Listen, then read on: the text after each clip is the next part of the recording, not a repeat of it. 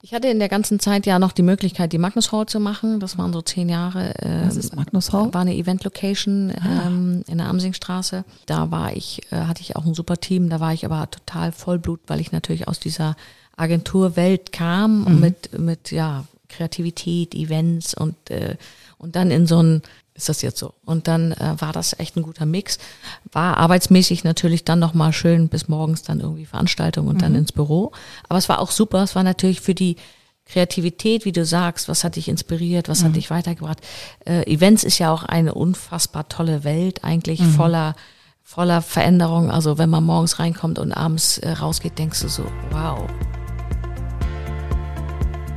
Herzlich willkommen zum Podcast Code of Creativity. Mein Name ist Annette Schaper. Ich bin Designagentur-Inhaberin, Künstlerin und Keynote-Speaker zum Thema Kreativität. Dieser Podcast will dich inspirieren, dir Mut machen und dir Freude bringen, damit du dein angeborenes kreatives Potenzial voll ausschöpfen kannst. Kreativität ist dein Grundrecht.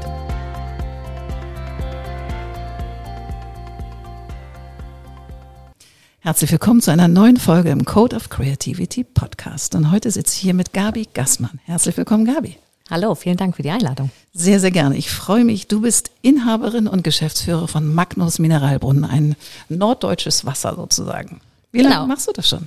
Ähm, ich bin jetzt seit knapp über 20 Jahren in der Firma. Wow, wow.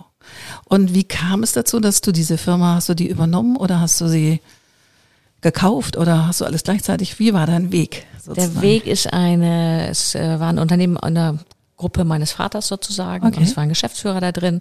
Und der ist in Ruhestand gegangen und dann kam die klassische Frage, Willst du oder nicht? möchtest du, willst du? Und äh, da gab es dann viele Gespräche und Diskussionen und dann Ja. ja. habe ich irgendwann gesagt, okay, ich probier's. Ja, cool. Und wie geht es dir? Ich meine, 20 Jahre ist ja auch schon ein Stück. Du bist ja noch gar nicht so alt sozusagen, sondern machst es ja schon, Gott, du warst 30, als du dich dafür entschieden hast. Ja, 29, also die, Wow.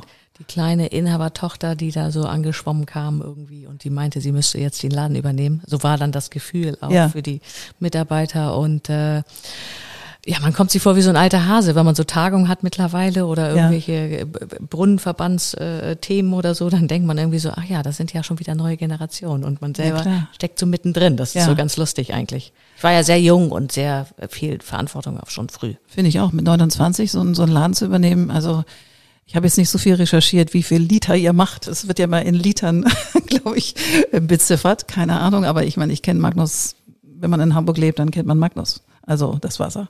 Ich kenne es jedenfalls und schon lange. Und von daher, ähm, aber du hast das ja nicht, ich meine, du bist Unternehmertochter sozusagen schon gewesen. Das heißt, du hast so dieses Unternehmergehen ja wahrscheinlich schon mitbekommen, aber das hast du ja nicht immer gemacht. Ne? Also bevor du diesen Laden übernommen hast, war, war da dein beruflicher Werdegang? Na, für mich war eigentlich auch immer klar, dass ich nicht ins Familienunternehmen einsteigen werde. Also gut das geklappt. Hat richtig gut geklappt. so, man muss auch Pläne mal über Bord schmeißen, wenn sie dann irgendwie machbar sind.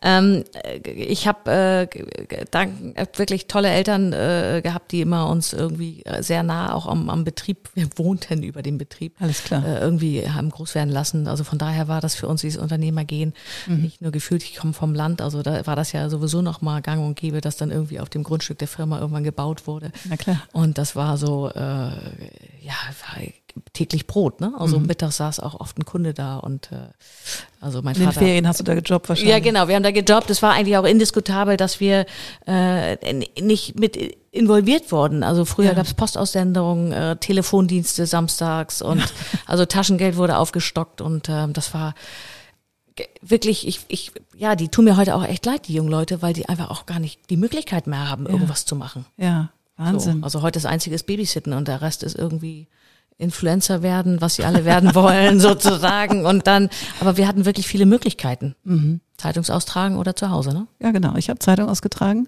Und oder Babysitten Woolworths. oder genau. Mhm. Ja, oder in, im, im Supermarkt oder irgendwie. Aber das war halt schon, ja, war auch Glück und es war auch, äh, oder ich habe in den Ferien in der Reifenabteilung, mein Vater kommt aus dem LKW-Handel, dann die Reifen nachgebrannt sozusagen. Das waren halt auch tolle Dinge, ja. Also Witzig. ja. Witzig. Und ähm, aber du bist ja nicht gleich ins Unternehmen eingestiegen, sondern du hast ja erst andere Dinge getan. Was Genau, ich habe dann so ein bisschen Schule gemacht, die ich äh, auch ganz toll fand, wie alle anderen Natürlich. auch wahrscheinlich. Äh, bei uns war früher Schule auch irgendwie noch ein anderer hatte noch einen anderen Stellenwert. Ich glaube, der Druck war nicht so da, wenn ich das hier heute so erlebe, auch gerade in der Stadt oder auch bei uns so in so einer Blase, dann äh, fragen die Eltern sich gegenseitig, was hat denn deine Tochter im Zeugnis wie für Einsen und was weiß ich in der Grundschule. Ja, ist vielleicht ziemlich erschreckend. Stress, Stress. Ja, Stress, total, total Stress und Druck auf die Kinder. Ja. Und Abi muss irgendwie eine Eins, was weiß ich sein. War aber früher auch nicht so. Also wir haben früher so ein, äh, du erinnerst dich wahrscheinlich selber noch dran, an so ein äh, Uni-Führer Buch Bibel gehabt, genau. sozusagen. Genau. Die war, keine Ahnung, 1500 Seiten dick, da standen die Adressen drinne und dann konntest du da hinschreiben, dich bewerben. Also genau. da gab es keine E-Mail, kein Chatten, kein Online, kein Internet. Also wir waren ja noch old school und dann kam irgendwann die Bewerbung entweder mit Absage oder Zusage. Ja, klar. Und dann war man schon so ein bisschen, es war schon klar, Münster hat BWL so ein bisschen Numerus Clausus ja. gehabt, Medizin war Numerus Clausus, aber ich bin dann in Lüneburg gelandet, schön an der FH im Schulsystem weiterhin, weil ich dachte, das tut mir ganz gut. Ja. Da guckt wenigstens einer, ob ich da bin oder nicht da bin. Ja. Und äh, das war eine tolle Zeit und ähm, ja, das, das war. Hast, du hast was studiert? BWL mit mhm. Schwerpunkt Marketing nachher mhm. und auch immer ähm, vorher eine Bankausbildung gemacht. Das war was ordentliches. Schön für Papi und Mami. Also nein, im Sinne der äh, kaufmännischen Ausbildung. Das war die kürzeste, habe ich mir gesagt. Die war nur zwei Jahre lang. und äh, hat aber auch nicht geschadet. War auch cool. Noch damals mussten wir noch äh, Kontoauszüge einsortieren. Das ist ja heute auch alles nicht mehr. Also ich bin in diesem Umbruch gekommen, wo der Kunde eigentlich rausgeschmissen wurde, sozusagen. Also okay. da haben sie ja gesagt, dann kamen die Automaten, die Bankautomaten, die Geldautomaten. Ja. Und der Kunde sollte ja gar nicht mehr in die Bank kommen. Heute buhlen sie ja alle um die Kunden, weil sie ja auch mal Programme verkaufen müssen. Na klar. Und ähm, ja, das war irgendwie eine tolle Zeit. Ich finde das so lustig, weil ähm, alle, die so um und bei unser Alter haben, hatten Eltern, die irgendwie, für die es wichtig war, dass man eine kaufmännische Ausbildung machte. Auch meine Eltern waren so. Mein Vater meinte, also bevor du Kunst machst, weil ich wollte ja Design studieren, musst du was Kaufmännisches machen. Das war der Deal. Da sage ich, okay. Aber dann Werbekauffrau. Also Genau, hm, genau. Das, das war auch eine Idee von mir, mhm. sozusagen der Ansatz. Aber ähm, eigentlich wollte ich Friseurin werden. Und da hat meine Mutter gesagt, gar nicht, gar nicht schlimm, geh doch mal zu Lothar, das war unser Dorffriseur, der war schon ganz weit vorne. Geh doch mal hin in den Ferien und jobb da. Und dann habe ich ja Schülerpraktikum da und dann in den Ferien auch mal eine Woche gearbeitet äh, oder gejobbt. Das war total nett, das Team war toll, aber ich habe dann gemerkt, dass äh, der Job dann doch irgendwie wahrscheinlich nicht meine Berufung sein wird. Mhm. Also so. Und ähm, das haben sie eigentlich immer ganz schlau gemacht. Ich konnte immer überall reingucken und sie haben auch das immer gefördert. Ich war viel im Ausland und ich habe äh, Praktikas machen können überall. Also ich cool. konnte immer, immer überall reinschnuppern und das fand ich äh, ich fand es für mich super, mhm. weil ich genau wusste irgendwann, okay, das will ich auf gar keinen Fall. Mhm. Super. Das ist, glaube ich, das, was auch den jungen Leuten heute ja, die kommen von der Schule, dann machen sie Studium, dann haben sie gar keine Semesterferien in dem Sinn, wie wir sie früher hatten. Mhm. Ich meine, sind wir mal ehrlich, wir haben acht Wochen gejobbt, Geld verdient und dann sind wir mit ich will nicht sagen Rucksack los, aber dann sind wir vier Wochen oder sechs Wochen noch mal in Urlaub gefahren. Na klar. So, und das haben die heute, glaube ich, alle gar nicht mehr. Wahnsinn. Die schreiben Hausarbeiten, die schreiben Klausuren in den, in den, in der äh, unterrichtsfreien Zeit, die mhm. haben ihre Kurzsemester. Also irgendwie geht denen wirklich viel ab an, mhm. an Freizeit, an, an ist ein anderer Druck. Erlernen, ja. erleben und sich selbst mal irgendwie äh, die Nase zu stoßen, sage mhm. ich mal so. Was war denn für dich so in deiner jungen Erwachsenenzeit, auch gerade als du dann angefangen hast, in, du hast glaube ich auch in Agenturen gearbeitet, ne? Du warst so auch in der Werbung.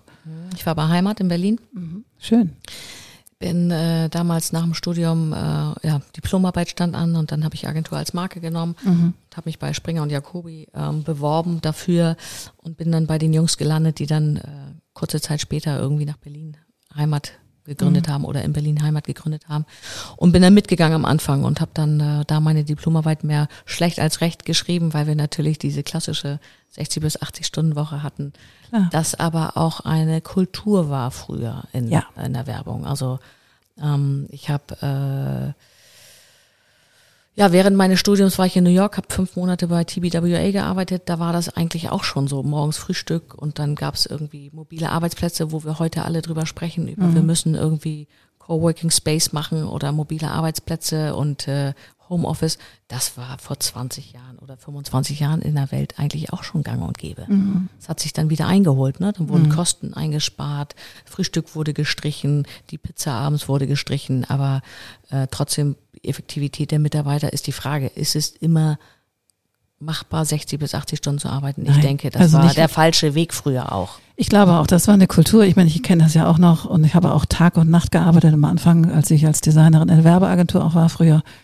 Das war irgendwie normal. Das war so. Ja, Und wir haben um vier morgens zum Flughafen haben die Pappen. Äh, Genau. Es gab ja auch Pappen. Also mobile Natürlich. Präsentation war ja irgendwie gab es ja auch noch nicht in dem Sinne. Also die zerschnittenen Finger von Genau. den Gattern sozusagen verbunden und dann am Flieger die Pappen überreicht und gesagt viel Erfolg bei der Präse. ja. Ähm, hat einem aber auch echt Spaß gemacht, war zwar stressig, aber es hat einen auch geprägt. Und Total. Und du kannst das dann auch abrufen. Also ich weiß, wenn jetzt der Blog brennt und in der Agentur irgendwie die Kacke am Dampfen ist, sage ich jetzt mal, ich kann Vollgas geben. Genau. Ich bin nicht müde. Also Genau. wenn es dann sein muss, ist es so. Ich finde es keine Kultur, die ich nachher in meiner Agenturen oder in meinen Agenturen besonders pflegen wollte. Also weil ich hatte auch gern, habe auch gern Freizeit und Erholung. Aber wenn es dann so ist, Hände an die Hosen, Attacke. Aber Aber sind wir mal ehrlich, wenn wir, ich merke das jetzt, wenn ich zum Beispiel für meine Tochter ein Buch, die kriegt jedes Jahr zum Geburtstag so ein Geburtstagsbuch, äh, so ein Jahresbuch, äh, das ist nicht drei Wochen vorher fertig, das ist äh, Ja. Knopf auf Spitz und dann wird eine Nachtschicht eingelegt und dann wird es gemacht. Also es ist jetzt nicht so, dass man sich äh, besser organisiert hat ne? und sagt einfach, das war eine doofe Zeit. Ich finde, das gehört auch dazu, das ist auch so positiver Stress, der irgendwie Ja. einen inspiriert und auch so ein bisschen mal wieder wach hält. Das stimmt.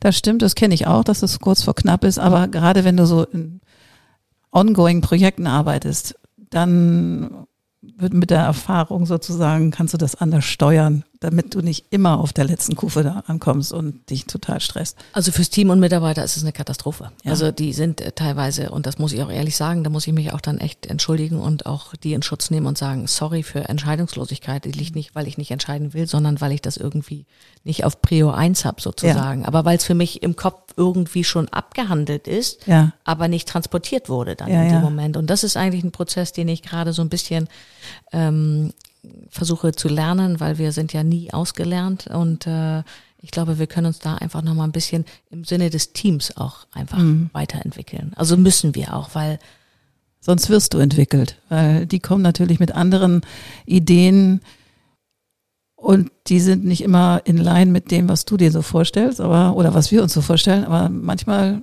wirst du auch entwickelt, weil wenn du dich nicht mit denen entwickelst, dann die gehen. Das Ja. Ergebnis ist, wir haben einen Arbeitnehmermarkt, die gehen einfach, weil sie einfach sagen, habe ich überhaupt gar keinen Bock mehr, das anzutun. Ich liebe das zwar hier und mein Job ist super, aber letztendlich äh, sind das Rahmen- und Eckbedingungen, die einfach funktionieren müssen. Und das ist einfach auch respektlos, wenn ich ehrlich bin. Und das ist, äh, wie gesagt, da muss man schon nochmal in den Spiegel gucken und sagen, okay, du bist irgendwie diejenige, die hier gerade Aufgaben hat. Ja, klar. Krass. Aber so 20 Jahre Unternehmertum, was war da für dich die größte Transformation? Also in dem Prozess von 29 bis jetzt? Die größte Transformation und der größte, die größte Herausforderung war, ähm, das Unternehmen dann aus dem aus der Gruppe meines Vaters rauszulösen, ihm abzukaufen.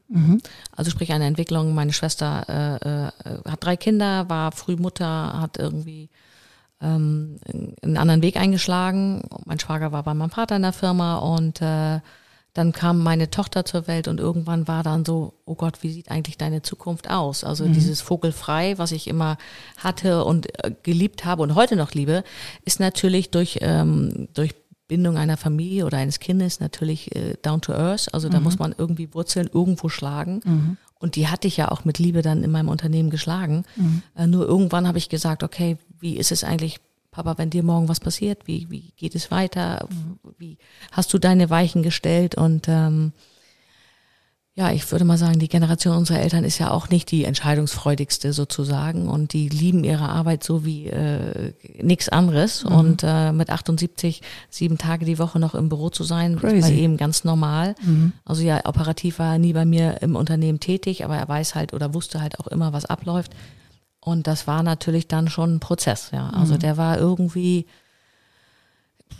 ich weiß nicht, ob ich mir heute auf die Schulter schlagen soll oder sagen muss, irgendwie, ich hatte damals äh, äh, einen guten Berater und Mentor an der Seite, der mir irgendwann eine Schere schenkte im Ka- Karton und, äh, und ich dann ihn anguckte und er sagt, ja, Fäden abschneiden.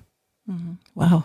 Weil auch das ähm, Sicherheitsseil, das war ja auch immer so ein, so ein Klar. bisschen gepolstert, ja, aber das war dann auch irgendwann ein, eine entscheidende Phase, wo man sagt, okay, jetzt darf ich als Kind auch mehr erwachsen werden. Richtig erwachsen werden wir nie, wir bleiben immer Kind, Solange solange, die die, Eltern, genau. solange die da sind und das ist äh, ja auch wirklich toll vom Gefühl her, wenn sie dann noch da sind. Aber das war schon ein, ein Prozess, der war auch äh, schwierig. Mhm. Und ich glaube, für mich final vielleicht einfacher zu, zu transformieren oder Mhm. zu abzu Also für meinen Vater war es auch eine Aufgabe. Das glaube ich. Und war das, ähm, aber ihr redet noch miteinander, ist alles gut? Ja, wir reden miteinander, klar. Mhm. Aber ich glaube, ähm, wir haben auch gleiche Gene, deshalb ähm, äh, war ja auch der Ansatz zu sagen, ich glaube, ich, wir schonen uns beide, wenn wir nicht auf einem Flur zusammenarbeiten. Also ich, ich, ich er nimmt es immer so böse. Es gab mal ein Interview, wo dann die Headline war, ich wollte nie mit meinem Vater zusammenarbeiten. Da war, hat er dann zwei Wochen lang nicht mit mir geredet oder war relativ angefasst. Ähm, letztendlich ist es, glaube ich, aber äh, wenn man immer wieder Entwicklung sieht bei einigen Unternehmen oder auch in einigen Familien, war es vielleicht der richtige Weg, einfach den zu gehen und zu sagen, es ist für uns alle äh, vorteilhafter. Gerade wenn ein so ein Vollblutunternehmer. Vollblutunternehmer, äh, erfolgreich und äh, genau und immer, also es ist auch schwer abzugeben. Es ist ja jetzt nicht so, dass sie, Mhm. Natürlich. dass sie, äh, sie sind, es ist halt eine andere Generation, anderer Anspruch an den Alltag. Ich meine, wir ertappen uns ja selber heute schon, wenn Bewerber vor uns stehen, die 20 Jahre jünger sind. Work-Life-Balance, Mhm. Genau. vier Tage Woche, was ist mit Homeoffice? Also selbst ich musste mich dran gewöhnen an diese Mhm. ganzen Gedanken. Na klar. Und gerade wenn du aus so einer Zeit kommst, ähm, die wir ja noch beide erlebt haben, die Werbung war ja schon immer so ein bisschen outstanding, was Arbeitsbedingungen anging und was irgendwie 60, 80 Stunden Woche anging. Es war ja für alle normalen Menschen, die nicht in der Werbung arbeiten, fast nicht vorstellbar. Und wenn du aus so einer Zeit kommst und du kriegst dann jemanden vorgesetzt, der sagt, oh, ich kann leider nur vier Tage arbeiten, ich brauche einen Tag für mich, da habe ich auch erstmal geschluckt, als Ja, das genau, kam. genau. So, denke ich so, okay. Oder jemand fing an zu weinen, weil sie irgendwelche Bullshit-Arbeit machen musste aus, ihren, aus ihrer Sicht. Und ich so, und das ganze Team kam völlig aufgelöst zu mir und sagte, sie weint und ganz doll. Und ich so, oh wei, ja dann mal her mit ihr, was ist denn los? Meint sie, ja, ich habe heute noch nichts gelernt, kam als Kommentar, weil sie eine Bullshit-Arbeit machen musste, die man aber machen musste für den nächsten Natürlich, Schritt. klar. Und da sage ich, du, machen wir einen Deal. Halbe Stunde guckst du Tutorials für dein Business, was, was dich weiterbringt und dann gehst du wieder an die Bullshit-Arbeit, weil die muss getan werden. Ja, aber ich habe erst mal kurz, so innerlich ging bei mir so ab, so jetzt lernen sie erst mal kennen, was Arbeit eigentlich heißt, aber nützt nix. Ich erreiche die ja nicht, wenn ich das meinen Willen durchdrücke sozusagen. Aber ich weiß nicht, wie es dir geht. Manchmal, also stand auch schon mal dann in der Presse und der Kaffee kam von ihr selber. Sie kochte ihn selber, wo ich dann dachte, ja, also es ist so eine, so eine, ich meine, ich rufe ja auch mein, mein, äh, mein, mein Freund oder meine Familie selber an. Also es ist ja diese Vorstandsdenke ist ja vorbei, ja. Also Total. Frau Müller, rufen Sie mal bitte meine Frau an oder Frau Müller, wann hat meine Frau eigentlich Geburtstag? Haben Sie Blumen besorgt? Also irgendwie, ich lache auch immer beim Flügebuchen. Soll ich das nicht schnell machen für dich? Ich sage, wenn ich ehrlich bin, ich gucke ja sowieso wann, dann kann ich es auch gleich buchen. Also Ja, das ist so ein bisschen, natürlich ist das eine halbe Stunde äh, Quality Time, in Anführungsstrichen, die abgeht sowohl von meiner Quality wie auch meiner Arbeitszeit. Aber Mhm. warum soll ich jemanden damit behelligen und dann bucht sie was, dann ist es wieder falsch. Dann ist, also Ja. so, ich, keine Ahnung. Also da, ja, die Struktur ist natürlich dann auch in so einem kleinen Familienunternehmen auch noch eine andere. Ähm, ich glaube, wenn man jetzt irgendwie konzernmäßig irgendwie unterwegs ist und dann hat man, dann ist man auch anders strukturiert, auf gut Deutsch. Ich habe jetzt auch nicht meine direkte Assistenz. Ich habe natürlich jemanden, aber ähm, die ist jetzt keine äh, 24-7 für mich zuständig, ja. Na klar, na klar. Aber wenn du so ein Unternehmen jetzt 20 Jahre geführt hast, dann hast du ja auch, musst du dich auch ständig innovieren, auch mit deinen Produkten und musst irgendwie neue Sachen entwickeln. Was ist denn Kreativität für dich? Ich hatte in der ganzen Zeit ja noch die Möglichkeit, die Magnus Hall zu machen. Das waren so zehn Jahre. Äh, Was ist Magnus Hall? War eine Event-Location ähm, in der Amsingstraße. Ähm, da war ich, äh, hatte ich auch ein super Team. Da war ich aber total Vollblut, weil ich natürlich aus dieser Agenturwelt kam und mit mit ja Kreativität, Events und äh, und dann in so ein äh, trockenes Unternehmen. Dachte ich so. "Uh, Ist das jetzt so? Und dann äh, war das echt ein guter Mix. War arbeitsmäßig natürlich dann nochmal schön bis morgens dann irgendwie Veranstaltung und dann ins Büro. Aber es war auch super. Es war natürlich für die Kreativität, wie du sagst, was hat dich inspiriert, was hat dich weitergebracht. Äh, Events ist ja auch eine unfassbar tolle Welt, eigentlich voller voller Veränderung. Also wenn man morgens reinkommt und abends äh, rausgeht, denkst du so, wow, was war mhm. das denn jetzt? Oder, ja. oder kommt zwei Tage später oder vier Tage Aufbau, wenn du das schon gehört hast bei Unternehmen, die vier Tage aufgebaut haben, dann bist du irgendwie in diese blanke Halle reingekommen, in ja. diese Industriehalle und kamst irgendwann raus und dachtest, bam, ja. Ja, wie geil. So. Und das hat mich total immer ähm, getragen auch, mhm. ja. Also so eine so eine äh, Kommunikationsebene da zu haben, so mhm. eine Kreativität, äh, Kreativität da tagtäglich zu haben, äh, also tagtäglich, aber durch diese Veranstaltung, mhm. die hat mich auch so ein bisschen durch diesen trockenen Alltag am Anfang getragen. Mhm. Und ähm, ja gut, irgendwann kommst du natürlich dahin, dass du sagst, okay, wie willst du dein Unternehmen aufstellen? Wie, wie die Anfangszeit war natürlich dann schon hart, auch irgendwie sowohl fürs Team auch wie für mich. Also ich mhm. meine, es ist das Thema, dass du sagst, ich sitze in einem Boot mit euch. Also mhm. irgendwer muss den Takt angeben, aber weder ich kann alleine rudern noch ihr alleine. Also irgendwie muss man da jetzt mal einen Weg finden. Und da ist natürlich auch viel Umstrukturierung, um ja, Fluktuation gewesen mhm. oder so. Und äh, irgendwann ging es dann halt auch los, zu sagen, was machen wir jetzt? Also wo stehen wir? Mhm. Wo sind wir? Sind dann ja in der Gastronomie gestartet mit einer Individualflasche. Super schöne Flasche, finde ich. Die wirklich schon über zehn Jahre ja irgendwie mhm. oder 15 Jahre da steht, als eine gelernte Weinflasche in mhm. Weiß. Also von mhm. daher, ich habe gesagt, warum sollen wir die Welt neu erfinden?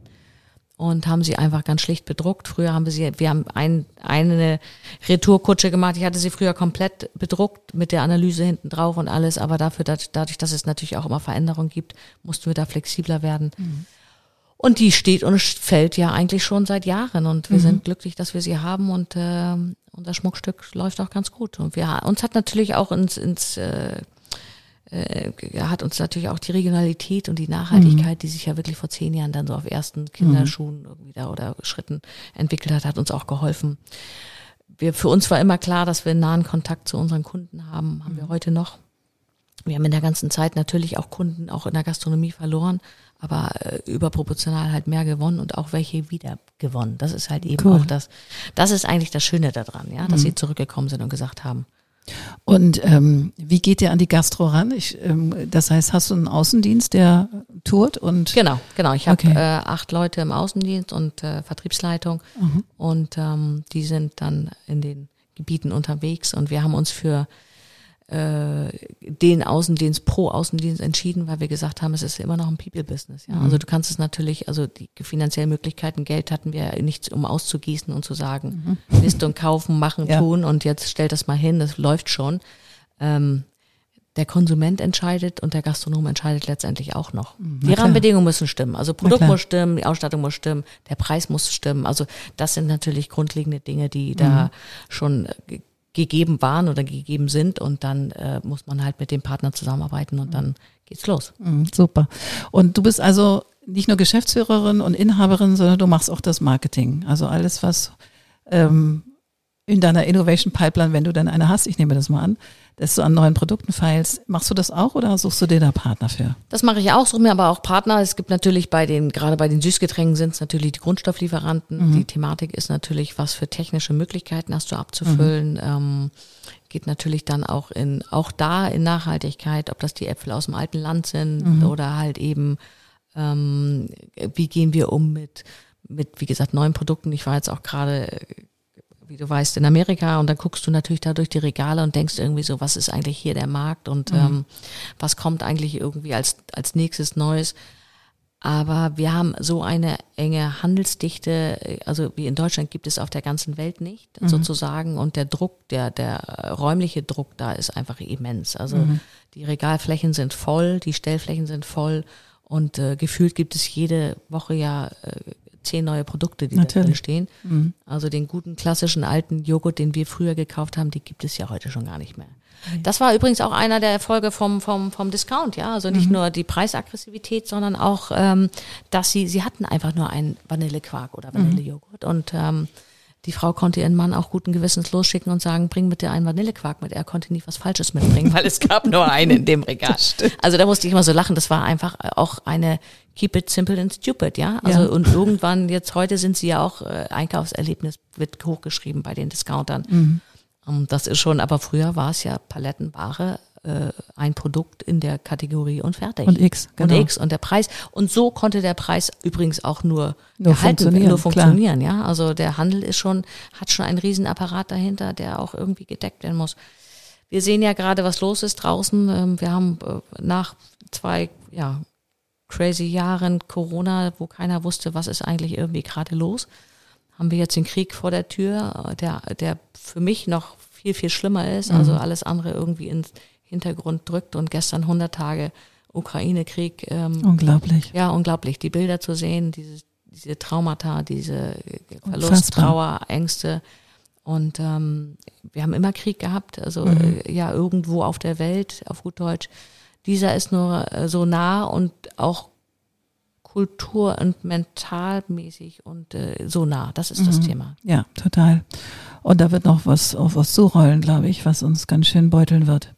Als Kollektiv. Also nicht nur die Ukrainer sind natürlich total im Stress, aber das wird uns alle, lässt uns ja alle jetzt auch nicht kalt. Es gibt keinen Tag, wo morgens keine Nachricht kommt. Genau. Entweder kommt Etikett nicht oder Glas kommt nicht oder äh, Mitarbeiter kommt nicht, weil äh, Familienangehörige, wie auch immer, äh, nach Corona, dann haben sie Corona gehabt, jetzt ist es die Kriegsbeiläufer. Also das ist ja schrecklich. Also ich, ich, wir haben ja auch so, ein- so ein Thema auch äh, intern, wo wir sagen, wie kriegen wir eigentlich äh, wie kriegen wir eigentlich die Stabilität? Wo nehmen eigentlich auch einige Mitarbeiter die her? Und wie können wir das eigentlich fördern und fordern? Ja, also das ist auch immer eine Thematik, die, glaube ich, jetzt after Corona äh, nochmal viel, viel, viel stärker auf uns Arbeitgeber alle zukommt. Und ich glaube, da müssen wir einfach gucken, dass wir wirklich wieder äh, eine Identität, also bei uns war ja kein klassisches Homeoffice. Wir sind ein produzierender Betrieb. Ähm, die Mitarbeiter waren alle da. Das Produktionsbüro musste besetzt sein. Die Logistik musste besetzt sein. Also wir kennen ja dieses Gefühl von Homeoffice gar nicht. Aber wo du hinhörst und du kriegst die Leute einfach nicht zurück. Sie wollen einfach nicht zurück. Sie äh, können nicht zurück, weil sie teilweise auch rausgezogen sind und wie auch immer. Du kriegst aber, ich weiß gar nicht, wie man wieder eine, ein Teamgefühl, eine Identität in so Unternehmen kriegen soll. Vielleicht ist es auch gar nicht gewollt. Ich weiß es nicht. Keine Ahnung. Das ist, Aber wie stabilisierst du dich denn? Ich meine, du bist ja nicht nur Unternehmerin, du bist auch Mensch und Mutter. Und ähm, wie schaffst du es für dich, irgendwie innerlich stabil zu bleiben? Hast du da so ein Tool für dich oder machst, meditierst du, machst du Sport? Was gibt's irgendwas, was dich aufrecht hält? Ja, ich habe neben, also ich habe immer einen Coach gehabt. Ich habe in meiner ganzen Zeit immer ähm, Mentoren oder Coach oder Berater gehabt, die sowohl geschäftlich äh, mal drin waren. Das hat sich irgendwie die letzten 20 Jahre eigentlich immer durchgezogen, dass da immer in irgendwelchen Bereichen jemand war. So, das äh, ist mir auch immer zugefallen. Es war irgendwie durch ein, eine Entwicklung wahrscheinlich in meinem Kopf oder aus dem Bauch heraus dann traf ich dann irgendwie XY und dann haben wir eine Zeit miteinander verbracht, die auch immer in unterschiedlichen Bereichen dann war, wo ich wusste, da müssen wir uns weiterentwickeln. Aber ich persönlich privat habe immer einen Coach an meiner Seite, einmal wöchentlich. Mhm, super. Ähm, früher sagt man Psychologe oder ist Mentor, However. Coach, wie auch immer, however. das heißt. Ist, für mich ist es einfach die Steckdose, sage ich immer. Und da stecke ich Schön. meine Stecker rein. Und manchmal hat man was zu quatschen, manchmal hat man nichts zu quatschen, manchmal hat man mehr zu quatschen. Also das ist so. Und jetzt muss ich ehrlich sagen, seit äh, einem halben Jahr mache ich einmal in der Woche auch Osteopathie Schön. und, und versuche äh, für mich selbst im, im Ausgleich morgens meine, meine kurze Yoga-Einheit zu machen, Mhm. die jetzt nicht lang sein muss, aber selbst der Morgengruß, also mich selbst zu begrüßen und auf Ja, die schön. und äh, dem Tag zu danken Mhm. oder sich selbst zu danken oder sich auf die Schulter zu klopfen, was auch immer. Mhm, schön. Ich glaube, weil das ist das Einzige, was wir wirklich in der Hand haben. Weil du kannst Mitarbeiter natürlich nicht beeinflussen, du kannst sie motivieren, du kannst sie inspirieren, aber du kannst die Haltung ja nicht verändern erstmal. sondern Das müssen die schon selber tun. Und ich glaube, unser Job ist im Moment gerade, wo es alles so viel Unsicherheiten gibt und so viel in Chaos sich unterschiedlich darstellt, haben wir nur den Job, uns selber erstmal anzugucken und zu gucken, wie kriege ich mich stabil oder wie kriege ich mich gerade. Ja, der alte Spruch, der, äh, das Glück fängt bei dir selber an. Genau. Ja? Also wir brauchen uns auch keine glückliche Partnerschaft äh, äh, wünschen, wenn wir selbst mit uns nicht glücklich und zufrieden Korrekt. sind, dann können wir uns auch einen unglücklichen Partner suchen, dann passt Mhm. das vielleicht wieder zusammen, aber da, war- was da rauskommt, äh, geht meistens hinten los. Also ähm, ich, ich glaube schon, dass man eine Verantwortung heute auch trägt, eine, eine, nächste Generation ins Rennen zu schicken, sozusagen, also Kindern äh, ähm, Werte mitzugeben, ist heute echt eine Herausforderung geworden. Ähm, ich lebe nun auch mitten in der Stadt hier äh, äh in gefühlter Blase sozusagen. Mhm. Ähm, da muss man oft auch mal die Nadel rausholen und einfach mal platzen lassen und sagen, das ist hier irgendwie gerade doof. Ja, passt gerade nicht ins Bild und ist auch mhm. irgendwie nicht so vereinbar. Und das Geld kommt auch nicht aus dem Wasserhahn. Vielleicht sagt mhm. das bei mir jeder, aber es ist äh, in der Tat nicht so. Ähm, Wird abgefüllt in Flaschen. Wir, wieso, ihr füllt doch nur Wasser in Flaschen? ähm, ich habe wahnsinnige Angst vor der Diskussion oder vor den, äh, vor den Themen halt eben auch die die unsere Umwelt angehen, sozusagen. Mhm. Also wir müssen denen einfach auch äh, Verantwortung übergeben. Wir sind so ein kleines Licht in Deutschland. Wir sind so weit vorne mit unseren äh, Themen, die wir machen. Ähm, ich weiß gar nicht, wie wir es in die Welt transportieren wollen. Und mhm. wenn, wenn China nicht mitmachen will, wenn Russland nicht mitmachen will und auch selbst wenn Amerika nicht, dann sind wir verloren auf weiter mhm. Flur. Ja, also das ist irgendwie beängstigend. Also wir werden es erleben, unsere Kinder werden es auch noch gut erleben, aber irgendwie, wir haben ja eine Verantwortung, ja. Und ich entnehme eins der kostbarsten Güter der Welt. Ich äh, darf äh, Wasser entnehmen, in Flaschen füllen und verkaufen.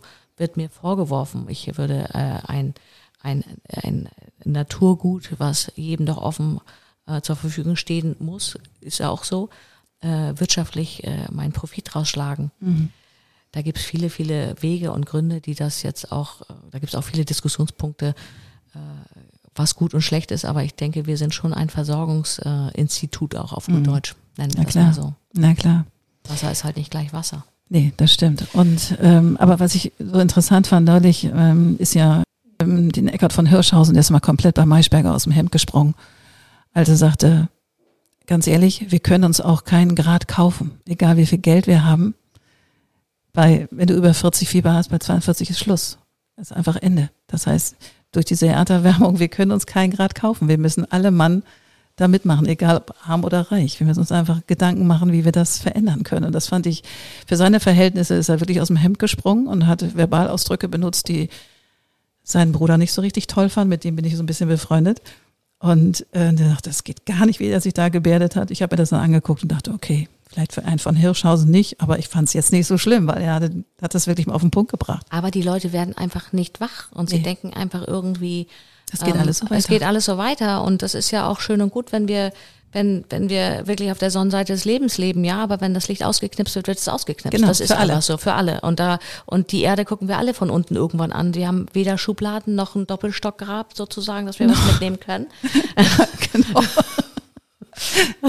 ja, stimmt. Ja, also das ist so, äh, das heißt ja nicht, dass man äh, alles äh, verprassen und rausgeben, aber ich finde, es gibt so kleine Dinge, die man, die man ähm, damit beeinflussen kann. Fängt das an bei wenig äh, ja, öffentliche Verkehrsmittel nutzen. Ich, ich will jetzt kein, keine Predigt halten, mache jetzt auch nicht. Ich fahre, wenn möglich, Fahrrad. Mhm. Ähm, ich bin trotzdem kein Fan dieser ganzen Fahrradwegentwicklung in den Städten, weil es einfach die ganze Wirtschaft lahmlegt langsam. Mhm. Also es ist natürlich auch eine Katastrophe, was da abgeht. Und ähm, äh, trotzdem bin ich der Meinung, äh, ich ich fliege nicht mehr nach Köln. Also ich fahre mhm. mit der Bahn mhm. so und äh, ja, ja. Es gibt so kleine Dinge, wo man, ja. wo man wirklich anfangen muss und äh, zu Hause die klassischen Dinge, wie wir schon groß geworden sind, macht das Wasser aus oder mhm. die Heizung muss jetzt hier nicht Dauer auf Brüll, äh, auf Brüll sein und ähm, das sind einfach Themen, wo wir gucken müssen, dass wir da Verantwortung übernehmen. Mhm. Und ich glaube, je weiter wir denken können und je mehr Intelligenz da teilweise äh, mitgegeben ist, teilweise auch, äh, frage ich mich, was tut ihr? Mhm. Ja. Also nach mir die Sintflut, nee, sorry, die Sintflut ist vor Schon uns. Vor uns, genau. Ja. Also das ist das Thema. Und das ist für uns auch eins der wichtigsten Themen momentan. Also ähm, du fragst nach Kreativität in, in Produktentwicklung oder auch, ob das neues Logo ist oder neues Etikett, das ist so Beiwerk, ja. Also mhm. ich glaube, die größte Verantwortung ist im Moment äh, äh das Thema Nachhaltigkeit, darüber nachzudenken. Wie stellen wir uns energetisch auf? Da sind wir mittendrin. Wir sind äh, äh, Scope 1 bis 3 haben wir äh, getestet. Wir unterstützen More, ähm, Naturierung und mhm. äh, wir versuchen da Dinge zu tun, die wir machen können in unserem kleinen Kosmos, ja. Mhm. Und ähm, wir sind uns schon im Plan darüber, dass wir wirklich eine große Verantwortung für ein kostbares Gut tragen. Na klar. So und dankbar dafür, dass wir das machen und entnehmen und produzieren dürfen. Mhm. Aber ich glaube, wir müssen halt eben da auch gucken, wie, wie die Abläufe sind, auch in einem Unternehmen. Früher wurde gespült, dann wurde es weggespült, das Wasser, und es war ja egal und Mhm. war ja ausreichend da. Nee, nee, das ist heute schon alles ein Thema der nicht nur Zertifizierung, sondern auch der, ähm, Der. Nachhaltigkeit, der Ja. Haltung. Und äh, das musst du im Team auch erstmal äh, publik machen und da musst du das Team auch abholen. Und, Mhm. ähm, Und hast du das Gefühl, dass das ähm, Team das mitgeht oder wird das, kommt das sogar aus dem Team, dass das noch mehr, dass ihr das noch mehr befördert, was ihr alles vorhabt? Ich glaube, das äh, entwickelt sich oft auch zusammen und dann ähm, wir versuchen sehr transparent zu sein bei uns im Unternehmen. Ähm, diese dieses Inhabergeführte versuchen wir sehr zu leben. Ähm, sind jetzt aber gerade so weit, äh, after Corona nochmal auf das Thema zu kommen, dass wir sagen, wir haben alle unsere Päckchen irgendwie zu tragen und da haben wir gerade gesagt, ich habe die Möglichkeit, da hinzugehen zu so einem Coach oder, oder Osteopathie oder wie auch immer. Und ähm, ich sehe halt auch viele Ängste und Sorgen, die die Mitarbeiter die letzten Jahre mitgeschleppt haben, die sie einfach noch nicht verdaut haben. Und wir installieren jetzt sogar ein, ein Coach in-house Cool. sozusagen eine, eine, äh, da habe ich jetzt die ersten Termine gehabt und das werden wir wahrscheinlich dann jetzt irgendwie, ich hoffe, wir schaffen es noch im Sommer, weil ich merke einfach, es sind so viele Themen auf der Reise in den Köpfen der Leute und Mitarbeiter und ähm, das kostbarste Gut ist momentan der Mitarbeiter Absolut. schon immer gewesen, weil wie gesagt, mein Boot fährt entweder mit Sprit oder mit Handkraft und beides kann ich mir nicht schnitzen. Das stimmt. Das finde ich total, habe ich noch nie gehört, dass eine Unternehmung das macht. Also, dass man sozusagen einen Coach zur Verfügung stellt, wo jeder dann individuell hingehen kann. Das finde ich cool. Ja, ich bin gespannt, wie es angenommen wird. Ne? Also wir, wir, wir, ähm, weil ja, es ist schon schön zu wissen, wenn man merkt, da ist knatscht es zu Hause, weil ich sage immer, zwei Kriege kann man nicht gewinnen. Zu Hause Krieg und in der Firma Krieg funktioniert nicht. Wenn man zu Hause äh, und äh, im Unternehmen halt irgendwie auch dann Stresspotenzial hat, was wir auch in Saisonmonaten natürlich auch haben. Äh, ich bin gespannt, wie es angenommen wird, ja. Und dann, ich, ich bin auch, ich habe immer ein offenes Ohr. Ist es auch okay, wenn mir jemand sagt, ich habe gerade Stress zu Hause oder mit Kind und Kegel oder Frau oder wie auch immer. Aber ähm, ich möchte da nicht wissen, was der Stresspunkt ist teilweise. Ja. Nee, nee. Also, Also, das finde so. man das outsourcen kann oder sozusagen, wenn sie das externalisieren können, aber mit Ja, einem Coach. trichtern. Ich finde, Super. trichtern kann ja. man's, ne? Also mal Ja. sehen, was wir, was wir sorgen. Und das ist ja dann auch äh, der Art Mentor für alle oder auch äh, Mediationsthemen gibt's Mhm. da wahrscheinlich teilweise auch. Und ähm, ich muss immer so lachen, wenn dann auch so die, die Teamleader und die äh, Vorgesetzten kommen und sagen, ja, das möchten sie dir dann nicht sagen oder so. Das ist ja auch in Ordnung. Also klar. aber, und das will ich auch, wie gesagt, alles gar nicht. Sie sollen ja auch meine Dinge, müssen sie auch alle gar nicht wissen. Nee.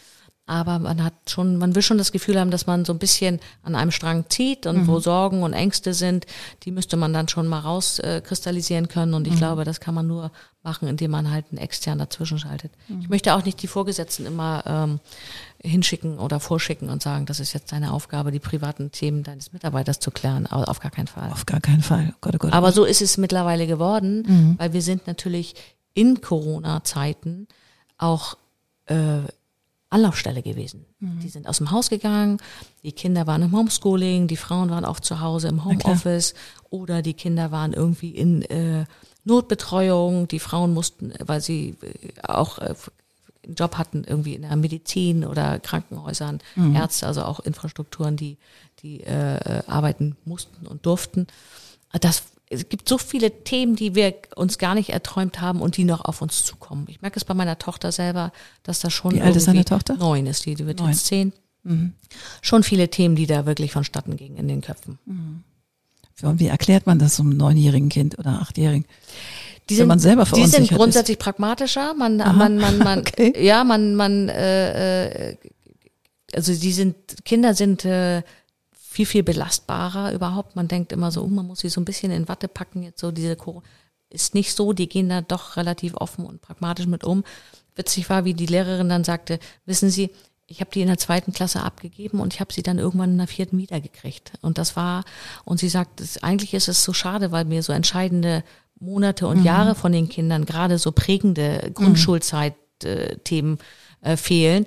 Ähm, und das hört man vom Lehrer. Also das fand ich so spannend. Ne? Das also, ich auch spannend. Und das habe ich auch gar nicht so, ja, das stimmt eigentlich, weil die begleiten die ja immer so zwischen Phasen, dann kommt jetzt so in der vierten Klasse so die Vorpubertät, aber die ganzen Phasen davor, dieses Geplänkel, ja, also Mhm. das haben die auch gar nicht erlebt. Die haben ja auch äh, Online-Unterrichte gehabt und was weiß ich. Na klar.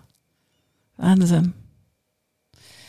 Ich muss noch einmal ganz kurz Rolle rückwärts nach, ähm, nach New York machen. Du warst ja gerade in New York und hast da so mal geguckt, weil ich bin jahrelang nach New York gefahren, um zu gucken für meine Kunden, was ist hier gerade State of the Art, was kann man ähm, adaptieren oder irgendwie für den deutschen Markt anpassen. Hast du da aus, für deine Branche irgendwas gefunden, wo du sagst, das war irgendwie thrilling oder anders oder neu? Ja, anderes Marktgeschehen. Also wir haben ja den, den ähm, wir haben ja ein, ein gelebtes und gelerntes und ein unfassbar gutes äh, Rücknahmesystem, also durch mhm. diese Mehrwegkisten äh, mhm. und Systeme, die wir haben, sowohl in, in, in der Mineralbrunnenbranche wie auch in Süßgetränken, Brauereien, wie auch immer. Mhm.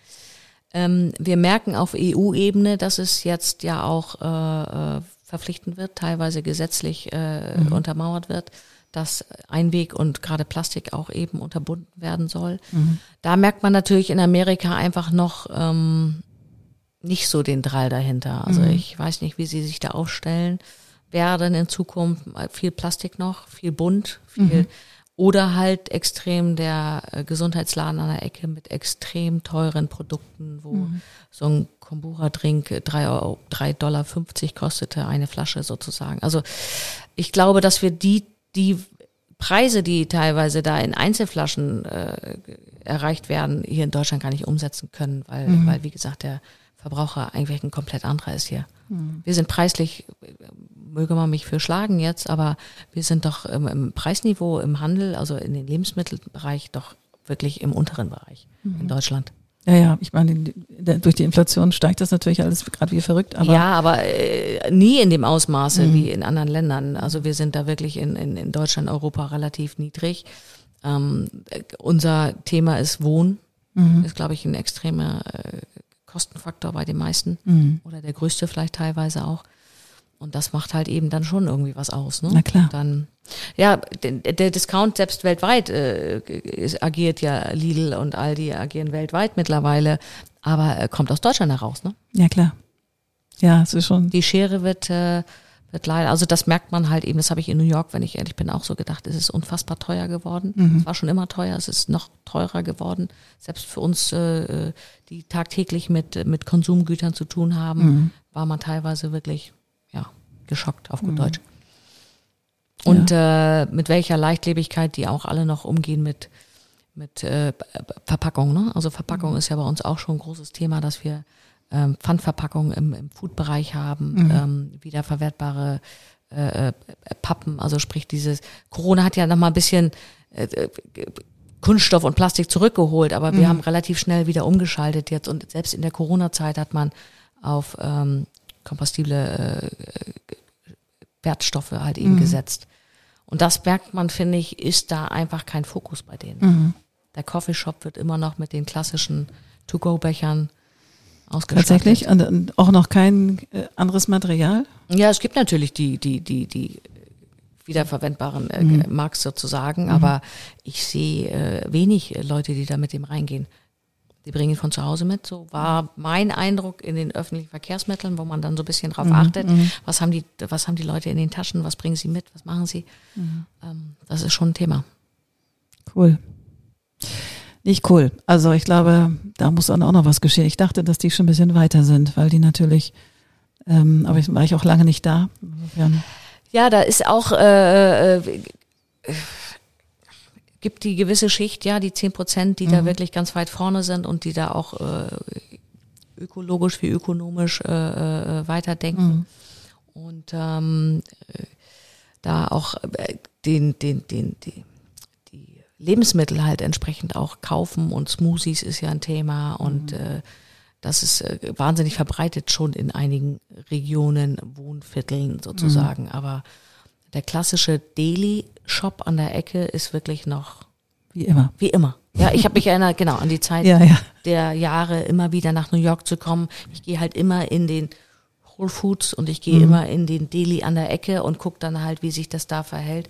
Und das ist schon irgendwie äh, Wahnsinn. Mhm, ja, und vor allem, wenn du auch im Drugstore irgendwas kaufst, das wird immer noch mal in Tüten eingepackt und noch eine Tüte, noch eine Tüte. Und du denkst immer so, oh. Naja, du denkst ja alleine, wenn du äh, selbst irgendwie, äh, Alkohol war ja schon immer ein Thema in Amerika, durftest du ja auf die Straße gar nicht offen. Aber dann wirklich dann die, auch nochmal da die Tüte und da die, also wo man so denkt, muss das alles sein mhm. irgendwie. Und es ist, ähm, ja, Plastiktüten sind eigentlich noch gang und gäbe, ne? Mhm. Crazy.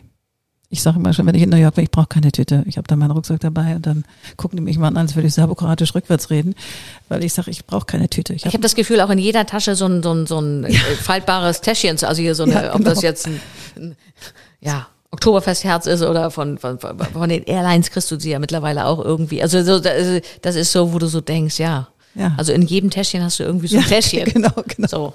Crazy. Und äh, hast schon schlechtes Gewissen, wenn du einkaufen gehst und sagst, schau, ich habe ja. meine Tasche vergessen. Ja, bist ja. du schon so, dass du sagst, ich möchte aber keine, dann kaufst du lieber weniger ein. Ja, ja, crazy. Es geht mir auch so. Oh Mann. Verantwortung, ja, das ist das Thema ja. Verantwortung und ich glaube, da muss man hinkommen und ähm, ich, Aufklärung ist äh, ein Riesenthema noch. Ähm, mhm. Ich glaube, wir haben äh, viele, viele Themen auch in Versorgung, halt Arche hier in Hamburg haben wir ja nun mhm. vorbildlich. Ich habe nun auch gerade gelesen, dass die, dass die ähm, Tafeln Aufnahmestopps haben. Ich glaube, wir kriegen noch eine wirklich, wirklich verantwortungsvolle und herausfordernde Zeit, mhm. die uns alle wirklich fordern wird. Das glaube ich auch, aber unser Lighter Note, bevor wir das hier heute beschließen, was hast du dir denn jetzt für die nächsten 20 Jahre vorgenommen? Also wenn du jetzt 20-Jähriges feierst, hey, yippie. Also Work-Life-Balance, drei Tage arbeiten. Genau. Äh, genau. Also ähm, ich bin happy mit dem, was ich tue und ich glaube, solange ich irgendwie fit im Kopf bin und fit zu Fuß bin und ich bin äh, ja, mitten in der Blüte, wir wissen ja alle zum Glück nicht, wie alt wir werden, das ist das mhm. einzig Gute, dass wir das nicht wissen in unserem Leben. Sehr schön, ne? Ähm, kann man nur so weitermachen. Vielleicht sagt man irgendwann, äh, wenn dann ich bin ja Spätmutter geworden, wenn dann Johanna sozusagen in den im Fluss ist, mhm. äh, was ja auch noch ein paar Jahre dauert, ob man dann vielleicht mal wirklich vier Tage arbeitet und sagt, man ist mhm. drei, vier Tage irgendwo anders oder man nutzt halt mehr, mehr Freizeit das muss ich dann entscheiden. Ich mhm. glaube, die nächsten Jahre stehe und falle ich einfach noch da äh, dahin, wo ich äh, stetig hinfall und äh, mhm. aufstehe und äh, mich wohlfühle und bewege und wie auch immer. Also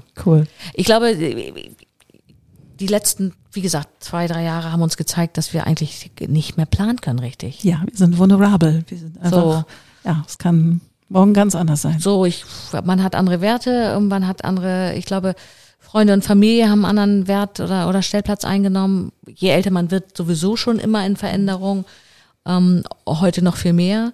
Ich glaube, äh, Wertgegenstände haben einen anderen Stellplatz eingenommen, weil also wir waren so wenig aus wie noch nie und mhm. äh, ich habe mir ich musste so lachen, weil irgendwann äh, bekam ich ähm, Weihnachten vor Corona irgendwie äh, hatte ich mir äh, mädchenmäßig in die Handtasche gewünscht. Die bekam ich dann auch und die habe ich dann irgendwann in die Hand genommen und habe gesagt, habe ich dich eigentlich schon mal getragen, aus, ausgeführt sozusagen? Ja. Genau, weil man ist ja, ich will nicht sagen Jogginghose, Jogginghosenmäßig unterwegs gewesen, aber man hat ja, äh, das hat alles so ein so einen faden Beigeschmack bekommen alles. Richtig, ja. Keine Wichtigkeit mehr. Mhm.